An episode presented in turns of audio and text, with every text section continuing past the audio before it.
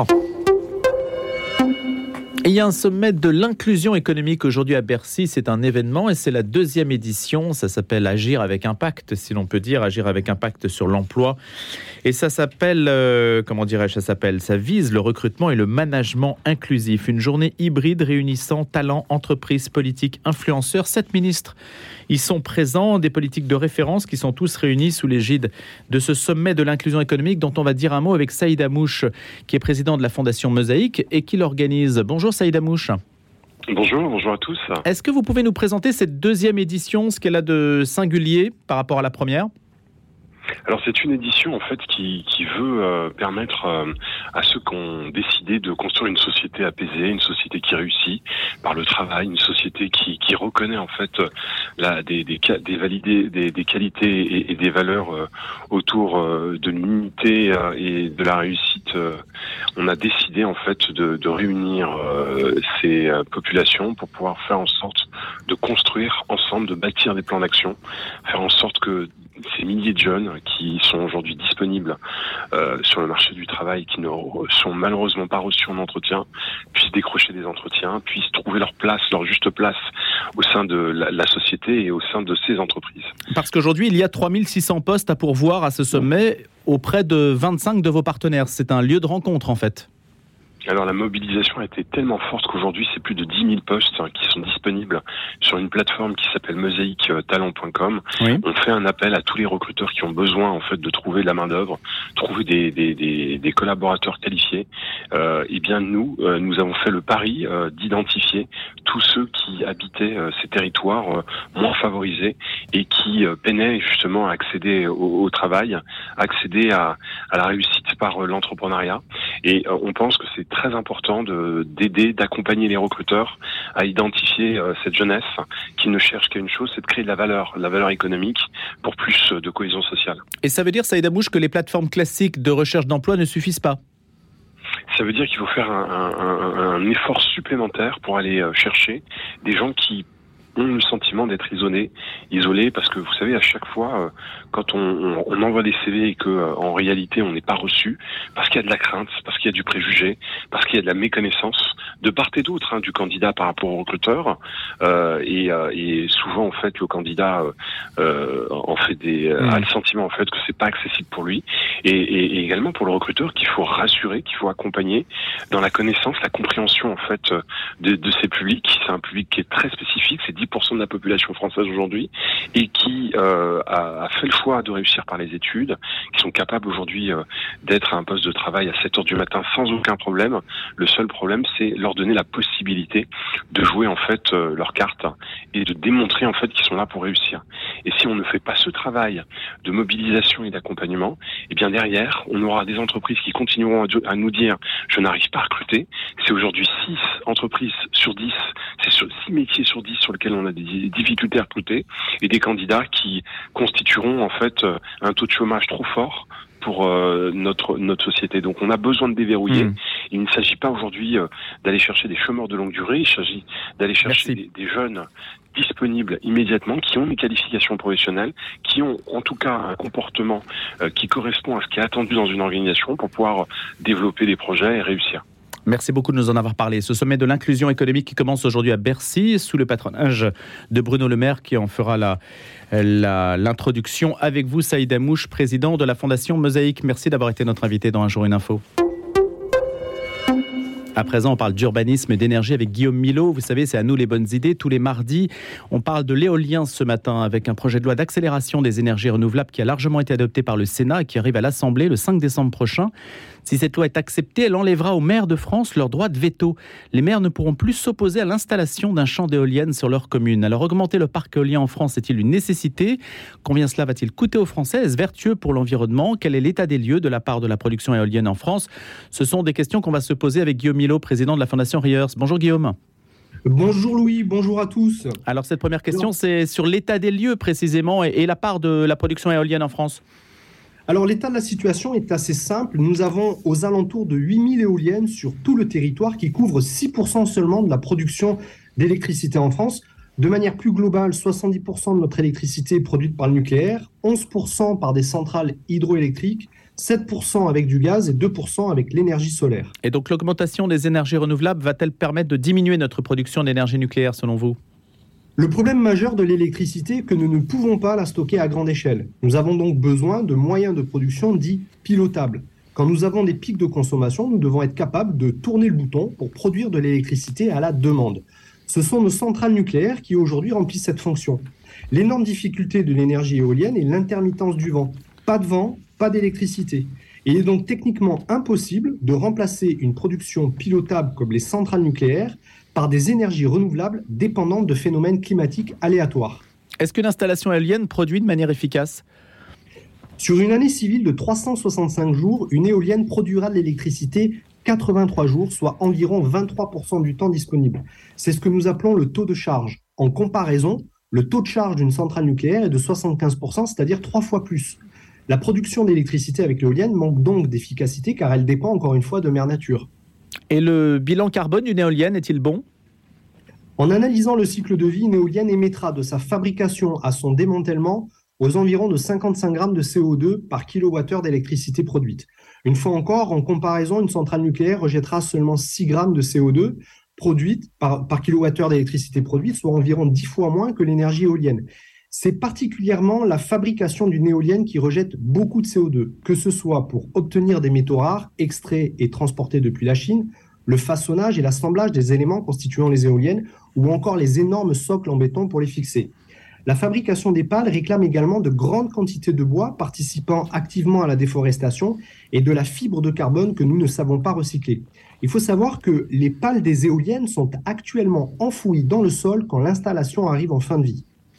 Guillaume Milo, l'électricité éolienne coûte-t-elle plus cher que l'électricité nucléaire Avec les chiffres officiels de la Cour des comptes et les prévisions faites pour les 20 prochaines années, on estime que le coût de l'investissement total dans le parc éolien s'élèvera aux alentours de 370 milliards d'euros.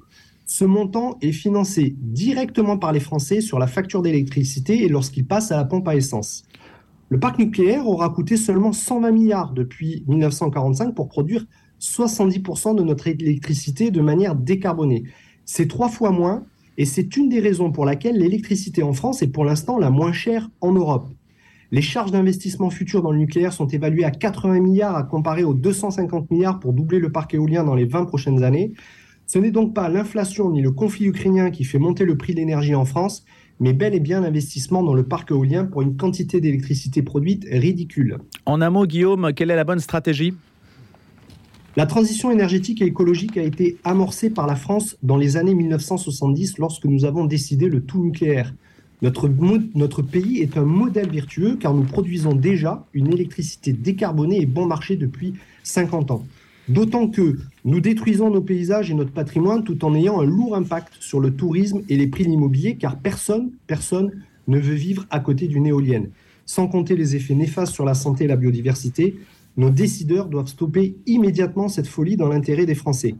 La France doit imposer son modèle et durcir le ton avec l'Europe pour éviter de payer des amendes pour le soi-disant retard que nous avons dans les énergies renouvelables. Tout cet argent dépensé inutilement devrait servir à renforcer notre parc nucléaire et à aider les Français financièrement à rénover massivement le parc immobilier pour améliorer les performances thermiques de leur habitation. Le principal objectif doit être de diminuer les consommations pour faire baisser la facture d'électricité et amortir le coût des investissements futurs dans l'énergie. Merci Guillaume Milo, président de la Fondation Riers, tous les mardis sur notre antenne avec Urbanisme, Logement, Énergie. À nous les bonnes idées. La question du jour. Le général Hiver sera-t-il encore vainqueur en Ukraine? C'est la question qu'on va se poser avec Philippe Bornet, médecin, essayiste, chroniqueur sur notre antenne. Bonjour Philippe. Euh, bonjour Louis. Une vraie question aujourd'hui alors que le conflit semble entrer dans une phase euh, plus délicate peut-être pour les Ukrainiens parce que leurs euh, installations sont bombardées, les installations, les infrastructures, et que ça fait déjà maintenant depuis le 24 janvier que le conflit dure. Oui, il dure depuis longtemps et on se pose la question est-ce que les négociations entre Washington et la Russie ont-elles vraiment commencé? Alors souvenez-vous, Louis, ce missile qu'on avait attribué aux Russes, dont on a cru pendant 24 heures qu'il allait déclencher la troisième guerre mondiale. C'était à 15h40 dans le village de Presvodov, à 6 km seulement de la frontière ukrainienne. S'agit-il s'agit-il véritablement d'un missile russe comme le, le prétendait le président Zelensky? Alors, et très rapidement, après euh, quelques heures d'excitation sur les plateaux télévisés, on a senti que Washington téléphonait partout pour calmer le jeu. Joe Biden lui-même estimait le soir improbable que le missile qui avait frappé la Pologne ait été tiré depuis la Russie. Et la Maison-Blanche réaffirmait par ailleurs que rien ne contredisait la thèse selon laquelle le missile proviendrait de la défense ukrainienne. Et un de nos experts, Léo Peria-Peigné, chercheur au Centre des études de sécurité de l'IFRI, euh, Institut français des relations internationales, euh, concluait que c'était un système de défense solaire S-300 dont la portée est de 80 km qui avait été tiré par les Ukrainiens et qui a potentiellement raté sa cible et est retombé loin de son point de départ.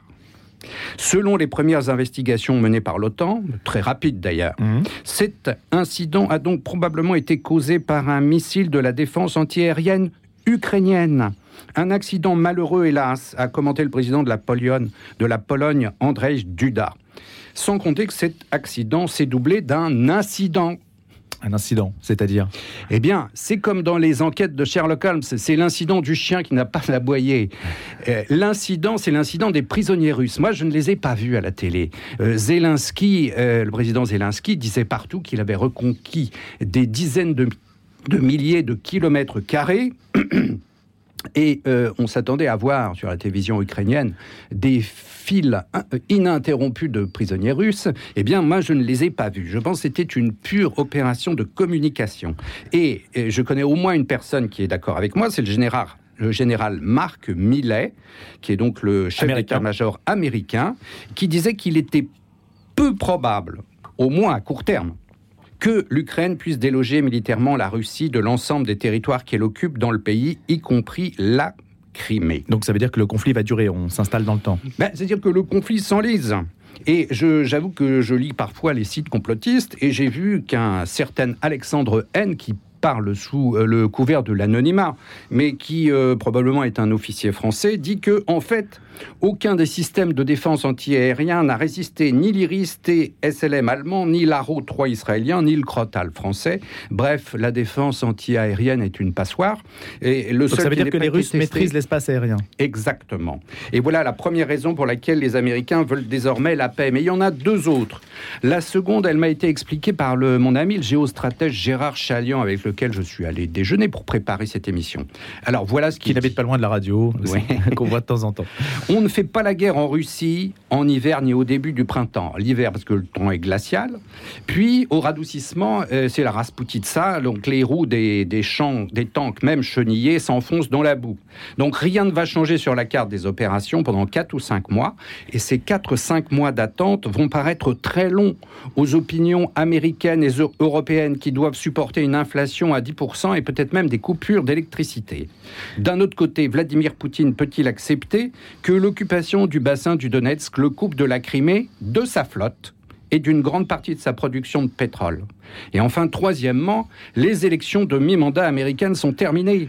Vous savez, je soupçonne fortement la plateforme FTX d'avoir servi à verser des rétrocommissions.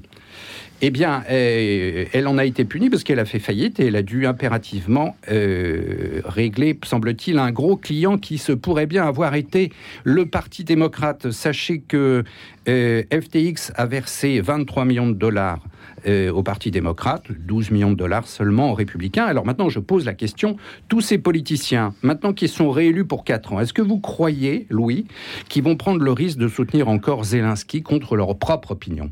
Donc là, ça fait partie des trois éléments maîtrise de l'espace aérien, la question de l'hiver qui se pose euh, de manière très prégnante, et puis la question américaine où peut-être l'Ukraine n'est plus la priorité euh, des politiques américains. Exactement. Merci Philippe Bornet. On se retrouve euh, bientôt pour une prochaine question du jour. Et ce n'est pas sans lien avec le sujet que Philippe Bornet vient d'aborder, la question euh, du conflit en Ukraine. On va juste faire remonter le compteur à l'hiver 1812 avec notre invité qui euh, connaît bien l'histoire napoléonienne, Michel Bernard, et des nôtres, écrivain, euh, lauréat 2020 du Grand Prix catholique de littérature, et publie justement Hiver 1812, Retraite de Russie aux éditions Perrin. Bonjour Michel Bernard. Bonjour. On sait que Napoléon est allé jusqu'à Moscou, mais on sait aussi que Moscou est allé jusqu'à Paris et est allé jusqu'à Berlin. Alors, hiver 1812, qu'est-ce que ça veut dire? Ça veut dire que c'est, c'est, le début de la fin pour les Occidentaux qui se retrouvent euh, en Russie? Euh, c'est, d'abord le début de l'hiver. Enfin, c'est, l'automne, parce que toute cette retraite de Russie se déroule en automne. Mais les conditions sont celles d'un hiver terrible. Euh, en fait, dès le mois de novembre, apparaissent des, des, conditions climatiques qui sont celles normalement du mois de février. Euh, pour Napoléon, le début de la fin, euh, non, il se pose des questions en tout cas. il se pose des questions, il a plus Moscou, mais Moscou a été incendié par les Russes eux-mêmes, par le gouverneur russe, mmh. qui, est le, le, qui est le père de Conseil de Ségur d'ailleurs. Euh, et donc il ne comprend rien à ce qui se passe. Hein, et les Français qui sont là, les Allemands aussi, c'est une Allemagne multinationale, les, les Italiens, les, euh, les Portugais, les Espagnols, et il y a 20 nations qui. Euh, ne comprennent rien. Euh, la, bataille a été livrée dans Moscou, la, capitale a été prise normalement. Dans une guerre conventionnelle, euh, on négocie la paix. Exactement. Et là, le, le, le, tsar fait la sourde oreille, ne répond pas au message de Napoléon. il est donc là dans cette sa conquête. Il est perdu dans sa conquête. C'est ça. Alors Michel Bernard, justement, ma question, euh, c'est, elle, peut paraître extrêmement naïve, c'est pourquoi Napoléon n'est pas resté à Moscou avec son armée? Pourquoi l'armée, euh, le reste de l'armée, ou pourquoi une armée européenne, en quelque sorte, n'aurait pas pu se retrouver à Moscou autour de Napoléon? Euh, c'est justement la, question et pour, la question, la raison pour laquelle il va rester, il va perdre cinq semaines dans Moscou. Il se pose des questions, il se demande ce qu'il doit faire. il y a plusieurs, plusieurs solutions. L'une des solutions, c'est de passer l'hiver à Moscou. Bon, la ville est incendiée, mais il y a encore des ressources. Les caves, notamment, euh, sont remplies de, vivres. Euh, il a une armée de plus de 100 000 hommes qui est là dans Moscou. Il a largement de quoi tenir. Euh, mais il y a un énorme problème d'approvisionnement des chevaux. on ne trouve pas de fourrage. Eh une armée sans chevaux, à cette époque, c'est rien. c'était sans pas de chevaux, c'est pas de cavalerie, pas de canons. et puis, il est loin de Paris. Et il, il, pense de plus en plus à ce qui va se passer à Paris. Euh, manifestement, il n'a pas complètement réussi, puisqu'il pensait faire une guerre éclair, battre les Russes et rentrer à Paris avant la fin de l'été. Et il est là, à l'automne, et la question n'est hmm. toujours pas réglée. Alors, ma question, euh, Michel Bernard, je suis désolé, on n'a pas beaucoup de temps pour en parler, mais c'est passionnant. Ma question, c'est est-ce que la retraite de Russie était un bon choix Est-ce qu'il n'avait pas un autre choix? Non. Non, il fallait effectivement euh, quitter Moscou et, se replier euh, vers l'ouest, sur des positions à l'ouest. Parce qu'il prend finalement, euh, malheureusement, euh, l'hiver arrive beaucoup plus tôt que prévu. Hein. Hmm. dès, le, dès le début du mois de novembre, la température tombe à moins 10 et il y a des tempêtes de neige terribles. Et c'est là que le piège se referme. Le piège se referme, l'armée est démunie, comme je l'ai dit, les chevaux sont très affaiblis, ils meurent par milliers. les hommes ne sont pas du tout habitués à ces, à ces températures. Euh, eux aussi meurent euh, au bivouac. Euh, et donc la retraite s'accélère et elle tourne à la déroute. Bah écoutez, merci de nous en avoir parlé ce matin, d'avoir esquissé justement cet, euh, cet épisode de l'histoire euh, Hiver 1812, retraite de Russie aux éditions Perrin, en écho à la situation actuelle. C'est vrai qu'évidemment les choses ne se ressemblent pas, mais on essaie de, comprendre aussi les conflits à l'aune des réalités climatiques, parce que ça compte également. Puis il y a aussi les poux dont on pourrait parler qui ont dévasté l'armée de Napoléon, qui ont peut-être été plus redoutables encore que les assauts de ses opposants. Michel Bernard, merci. Vous êtes spécialiste de la Russie lauréat 2020 du Grand Prix catholique de littérature, hiver 1812, aux éditions Perrin.